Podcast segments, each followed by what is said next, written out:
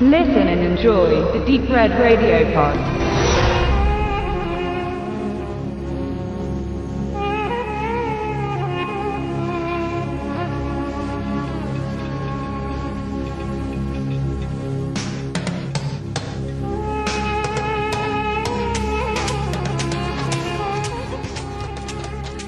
Kalten November 86 geboren, entsprang ich einer Zeit und als einziges Kind einer derjenigen Familien, wo gemäß dem religiösen Kanon meiner Herkunftsregion gar nicht an die folgende Option gedacht wurde. Taufe und katholische Kirche. Mein Exodus führte nach Süden. Im wohlständigen Bayern durfte ich aufwachsen, Freunde finden und die Schule besuchen. Ich ging schließlich auf ein neusprachliches Gymnasium, das an ein Kloster angebunden war. Das heißt, wir hatten fast ausschließlich bürgerliche Lehrerinnen und Lehrer und nur etwa drei bis vier Patres, die vorrangig in Latein, Deutsch und Religion mitunterrichteten. Dabei war das Kloster mit dem wöchentlichen Schulgottesdienst allgegenwärtig und dessen Lebenskultur nachhaltig spürbar. Ich besuchte den, sie nannten es evangelischen Religionsunterricht, der sich tatsächlich deutlich vom katholischen unterschied. Die liberale offene Religionslehre, die hier von einem meiner liebsten Lehrer geführt wurde, zog uns dann weniger zu bibelfrommen Christen als vielmehr zu aufgeschlossenen, weltoffenen jungen Menschen heran. Wir sprachen regelmäßig auch über die anderen Weltreligionen und weitere diskussionswürdige und auch kontroverse Themen. Diese Gesprächskultur förderte uns sehr stark und unser Lehrer gewährte uns diese vielseitigen Themen bewusst, auch darum, weil wir stets mehr darüber wissen wollten. Wir waren zwei Jahrgangsstufen in einem Kurs, in dem wir die Minderheit der gesamten Schule darstellten und ab der beginnenden Oberstufe lechzten wir förmlich auch nach kontroverser Aufarbeitung der biblischen Jesu-Geschichte. Anders als viele Schriften des Alten Testaments, die immer und immer wieder überliefert wurden, basiert die Jesu-Geschichte natürlich zusätzlich auf dem realen Leben des Jesu von Nazareth. Seines Zeichens Handwerker, einfacher Arbeiter, der im Kreise seiner menschlichen Familie, seiner Eltern Maria und Josef seine, wir wollen sagen, ganz eigene Richtung suchte. Bereits als Jugendlicher und später vor allem zusammen mit seinen Jüngern suchte Jesus nach dem Sinn des Lebens, wandte sich zur Liebe und zum Frieden hin. Die prägendste Äußerung Jesu, und dies generierte schließlich eine komplette Weltreligion, war der Ausspruch, liebe deinen Nächsten wie dich selbst und noch mehr, liebe deinen Feind, was im übertragenen Kontext natürlich bedeuten kann, man solle seinen Gegnern mit Offenheit und geradezu entwaffnender Toleranz entgegentreten und nicht mit zusätzlicher Aggressivität oder gar Hass. Jesus war in aller Instanz zunächst einmal Wanderprediger. Jesus war ein Mensch aus Fleisch und Blut. Ein Mensch geht seinen Weg und findet zu Gott zum ultimativen Glauben, weist die fleischliche, ebenfalls durchaus menschliche Liebe von sich und sucht stärker nach dem Ideellen, dass sehr viele Menschen eine große Gemeinschaft zusammenhalten kann und nicht nur eine einzige Familie. Sein Vermächtnis der Liebe und des Friedens aller Menschen untereinander, ein Gott für alle Menschen, also das ethisch-religiöse Vermächtnis, übertrifft dabei in ihrer fundamentalen Bedeutung jedwede materialistischen Hinterlassenschaften der ökonomieorientierten Feldherren, Könige und Kaiser. Natürlich ist Jesus die Inkarnation des christlichen Glaubensbegriffs per se. Er ist im Sinne dann der christlichen Kirche der Sohn Gottes, mehr noch die menschliche Inkarnation Gottes auf Erden. Und hier wurde es auch für mich persönlich immer kompliziert. Wie kann jemand gleichzeitig Mensch, also einer gleichgestellt unter Milliarden und zugleich Gott, also über den Menschen vollständig erhabener sein? Diese theologische Diskussion hat in der Lehre keinen eigenen Namen, sie ist aber nachgewiesen ein häufig auftretender Streitpunkt. Dann gab es einmal zwei Nachmittage an der Schule, da schauten wir uns dann freiwillig im Raum des Religionszimmers die letzte Versuchung Christi auf Video an. Die VHS wurde uns entweder vom Lehrer selbst oder von den Eltern einer Mitschülerin zur Verfügung gestellt. Genau weiß ich es nicht mehr. Die letzte Versuchung Christi wollten wir nicht verpassen. Unser Lehrer ging auch hier auf uns ein und segnete den Lehrvideoplan zumindest halboffiziell ab. Nikos Katsantakis Roman The Last Temptation bewegt sich dann genau in diesem besonderen Spannungsfeld, ob Jesus gleichsam Mensch und Gottessohn stets frei von Zweifeln und Fehlern gewesen sei. Dieses Buch, so schreibt der Autor in seinem Prolog, weil ich die oberste Ausführung dessen anbieten wollte, wie ein Mensch mit sich ringt, in dessen Innerem der ultimative Kampf stattfindet. Allen Menschen sei hiermit gezeigt, dass sie Schmerz, Versuchung oder gar den Tod niemals fürchten müssen, denn diese drei Dinge können stets besiegt werden.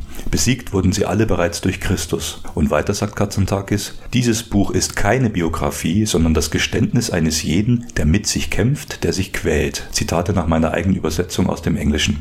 Das Buch wanderte 1954 noch auf dem von der römischen Inquisition verhängten Index Librorum Prohibitorum, der schließlich zwölf Jahre später im Jahr 1966 endgültig abgeschafft wurde, nachdem dieser über 400 Jahre existierte. Die Aufnahme des Romans in diese höchst umstrittene und natürlich bereits völlig unzeitgemäße Liste verhalf ihm nachdrücklich zu weltweiter Bekanntheit. Der Roman wurde ein Bestseller. Für alle diejenigen, die genauer wissen möchten, wie der Roman als Medium-Film adaptiert wurde, empfehle ich an dieser Stelle Paul Schraders Audiokommentar in der US-amerikanischen Home-Media-Veröffentlichung via The Criterion Collection. Zum Buch-Film-Vergleich an dieser Stelle zunächst nur, natürlich hat ein Roman von mehreren hundert Seiten mehr Raum als ein abendfüllender Spielfilm. Und Kazantzakis nutzt auch gezielt diese Möglichkeit innerhalb seiner Seiten, um die Zweifel des Menschen Christus zu formulieren und damit auch die komplexe und spannende Beziehung Jesu zu seinen Mitmenschen zu beschreiben. Diejenigen, die mit ihm fühlen oder die ihn verurteilen, diejenigen, die ihn anbeten und auch die, die ihn nicht verstehen wollen oder es können. Aus dieser im Roman ausformulierten Beziehung Jesu zu seinen Mitmenschen erwächst eine große Faszination, erwächst ein erzählerischer Stil, der mitten ins Herz und in den Geist des Lesers zielt. The Last Temptation ist ein absolut empfehlenswertes Buch und dabei mit der Sprache eines der ganz großen literarischen Meister der ersten Hälfte des 20. Jahrhunderts gesegnet. Der Kinovirtuose Martin Scorsese startete seine Planung zur Verfilmung von Kazantzakis Roman bereits im Jahr 1983, doch diverse Schwierigkeiten sowohl bei der Planung dieses als auch anderer Projekte von Scorsese verschoben den Drehbeginn von Passion, so der Arbeitstitel des Films, immer weiter nach hinten. 1987 wurde es schließlich konkret. Anstatt der noch Jahre zuvor angedachten Großproduktion mit hohem Budget, dem geplanten Bau zahlreicher Sets samt enormer Ausstattung, reduzierte man die Verfilmung bewusst auf das Wesentliche, auf den Kern der erzählten Geschichte. Auf vereinfachtem Niveau fand der Dreh ausschließlich in Marokko statt, man scheute keine Mühen und Strapazen, um mit dem geringeren Budget eine noch größere Sicherstellung inszenierter Authentizität zu gewährleisten. So wurde in Lehmhütten in von Hand gebauten originalgetreuen Unterkünften in der Nordsahara gedreht, Holzhütten und Bauten aus Stein, Wände und Oberflächen aus Sand und nicht aus Marmor oder Granit präsentiert man in diesem Film. Jesus war ein König unter Armen, unter den Einfachen, den Verlassenen und den Gezeichneten, und diese unbeschönigte ursprüngliche Bedeutung wird im Film letztlich bewusst abgebildet. Betrachtet man den abendfüllenden Spielfilm Die letzte Versuchung Christi mit seiner unzensierten Laufzeit von 163 Minuten, wird man zuallererst einmal in die Welt der damals natürlich noch sehr einfachen menschlichen Zivilisation im subtropischen Gebiet hineingezogen. In Galiläa und Judäa wirkte und predigte Jesus, im heutigen Israel. Scorsese versuchte mit dem Abfilmen der repräsentativen Beschaffenheit Nordafrikas dem Knotenpunkt Israel zwischen Europa, Afrika und Asien bildlich zu entsprechen. Und so ist es zunächst dieser Anspruch einer authentischen Geografie, die mich seit der ersten Sichtung stets beeindruckt und mir immer wieder das immanente Gefühl vermittelt, ich begleite hier eine ernsthafte Auseinandersetzung mit der historischen Figur Jesus, dessen Wirken in seinem Lebensraum. Die Hauptfigur, Jesus, Willem Dafoe in der Rolle seines Lebens, durchstreift mit den Jüngern stets wüstes Land, schottrigen Untergrund, staubige Erde. Sie alle reiben sich die Gliedmaßen auf unwirtlichem Terrain auf und besitzen nur das, was sie bei sich tragen, einfachste Kleidung, ein kleiner Beutel mit dem allernötigsten Proviant und vor allem ihre Liebe zu Gott. Der große Michael Ballhaus leistet kameratechnisch geradezu historische Arbeit an Scorseses Verfilmung The Last Temptation of Christ. Die Farbtöne durchziehen die gesamte Palette von Pastell, Erd- und Schlammtönen bis hin zum gleißenden Sonnenlicht. Ein Licht, das nicht, wie es so viele kitschige Christusfilme zelebrieren, wie ein güldener Stern herableuchtet und alles in wohlgefälligem Schein erhält, sondern eher ein Licht, das oft auch herunterbrennt wie ein stechender Strahl. Durchaus erhellend in manchen Sequenzen, blendet es bewusst in anderen. Die Stimmung zwischen Licht und Schatten dominiert das gesamte, damals höchst kontrovers aufgenommene Filmwerk auf der Grundlage des Romans. Die Versuchungen Jesu durch den Teufel, der ihn 40 Tage und 40 Nächte in der Wüste ausharren ließ, erscheinen beständig in mit natürlichen Quellen ausgeleuchteten Szenen, mit Feuer, mit Nachtlicht und wirken so wie der ultimative Kampf zwischen Gut und Böse selbst, zwischen der hellen und der dunklen Seite. Aber es ist vor allem die Not der stark eingeschränkten Drehbedingungen, wodurch wiederum Scorsese zusammen mit Ballhaus aus der erzählerischen Funktion der Kamera selbst das Größtmögliche herausholt. Wird Jesus in den ersten Filmbildern unter geplagt gehauchtem Off-Kommentar von Dafoe angelehnt an die ersten Romanzeilen eingeführt, fährt die Krankamera wie der erwähnte Allmächtige selbst von oben vom Himmel herab und schlägt sich durch die Wipfel der Baumkronen auf den Grund und direkt über den Kopf des am Boden liegenden Zweiflers selbst. Dabei hören wir die Stimme Jesu aus dem Off. Das Gefühl beginnt, zunächst sanft, Dann rutschen Krallen unter meine Haut und graben sich ihren Weg nach oben. Bevor sie meine Augen erreichen, bohren sie sich ganz tief hinein. Dann erinnere ich mich wieder. Der innere Kampf des größten Christen selbst wird von Beginn des Films an als ein schmerzvoller beschrieben und mit einfachen, aber effektiven Mitteln auch so inszeniert. Ebenso obliegen die ersten Widerstandskämpfe, angeführt von Judas, gespielt vom stets mutigen und vielseitigen Harvey Keitel, in ihrer Choreografie keinen Massenszenen entsprechend bekannter Monumentalfilme, sondern sind so kadriert und später auch montiert, sodass das geringe Budget nie negativ ins Gewicht fällt, sondern die erzählerische Aussage mit wenigen Bildern direkt vermittelt wird.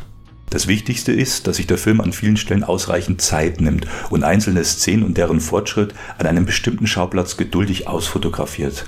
Wenn beispielsweise Jesus im weiteren Verlauf der Erzählung ans Kreuz genagelt wird, bezeugt der Zuschauer natürlich auch durch die Optik diese besondere Atmosphäre auf Golgatha, ja ein geradezu düster magischer Ort zunächst durchtränkt von diesigem Licht am Gipfel des Berges, später dann verdunkelt, wenn der Allmächtige in Trauer die Wolken vor die Sonne schiebt, alles inszeniert durch von Hand eingefangene Veränderung der natürlichen Lichtintensität und niemals von Spezialeffekten. Oder aber zuvor im berühmten und äußerst gelungenen Kurzauftritt von David Bowie als Pontius Pilatus, der niemals wütend, sondern stets in kontrollierter Ruhe seinem Gegenüber, dem inhaftierten Jesus verständlich machen will, wie unüberlegt sein Auftritt, diese ganze religiöse Rebellion doch sei, und ob er sich zusammen mit seinem Volk ihres unbelehrbaren Verhaltens eigentlich irgendwann einmal bewusst würden. Dabei durchschneidet ein kühler Lichtstrahl den aus Stein errichteten Innenbau und trennt folglich auch ideologisch die zwei entscheidenden Figuren. Unterstützt wird der hypnotisierend authentische Feel des Films von Peter Gabriels superben, vorrangig mit traditionellen Instrumenten komponiertem Score. Gabriel veröffentlichte im Anschluss an den Film zwei Alben mit Musik zum Film. Das erste, das die traditionellen Klänge mit den für Gabriel typischen, sehr trockenen, wenig glamourösen und stark rhythmisierten Synthesizer-Klängen kombinierte, trägt den Arbeitstitel des Films Passion und gilt in dieser Form bis heute als eine der besten Platten des Künstlers. Darüber hinaus veröffentlichte er ein Album, auf dem ausschließlich traditionelle Instrumente und Gesänge zu hören sind, die Gabriel mit südeuropäischen, afrikanischen und asiatischen Musikern aufnahm. Diese beiden Veröffentlichungen Strömungen waren es, die der sogenannten New World Strömung musikalisch zu internationaler Bekanntheit und auch Erfolg führten. Gabriel arbeitet bis heute mit Künstlern aus dieser Schaffensphase zusammen. Es sind zugegebenermaßen auch einzelne Szenen und Momente, durch die der Film im Gedächtnis bleibt. Der Besuch Jesu bei Maria Magdalena im Freudenhaus, das Bezeugen und später auch die aktive Teilhabe am körperlichen Akt fleischlicher Lust. Die blutige, unszenierte Darstellung einzelner Kreuzigungen, wenn mit aufgespießten Gliedmaßen und ins Mark gehenden Schreien die ganze Grausamkeit und Unmenschlichkeit dieser Art der Verurteilung mehr als spürbar wird. Die zauberähnliche Heilung des blinden Bartimäus, das eigene Erstaunen Jesu über dessen gottgleiche Fähigkeiten und dann die letzte Versuchung selbst, die Gründung einer normalen Familie, das Zeugen von Kindern und das Altern als Mensch bis zum Sterbebett. Doch sind diese Szenen niemals selbstzweckhaft eingesetzt, sondern stehen immer im Kontext der zuvor erzählten Sequenzen. Jesus ist hin und her gerissen in seinen Gedanken und in seinen Taten. Er bewirkt ebenso Gewöhnliches wie Außergewöhnliches. Sehr gelungen kommt in diesen einzelnen Szenen wie auch dem gesamten Film die vielseitige Palette menschlicher und eben auch übermenschlicher Qualitäten zum Tragen. Was Buch und Film erzählen, worin sie sich also im Kern stets gleichen, ist das Augenmerk auf der besonderen Aufgabe, die Jesus Christus zuteil wurde und die er natürlich, wenngleich unter größter Pein und auch mit Rückschlägen, schließlich erfüllte, nämlich der eine, der Besondere zu sein. Jesus nahm seine Mitmenschen an der Hand und mit auf seinem Weg durch die Dunkelheit, die auch immer wieder in ihm selbst ist.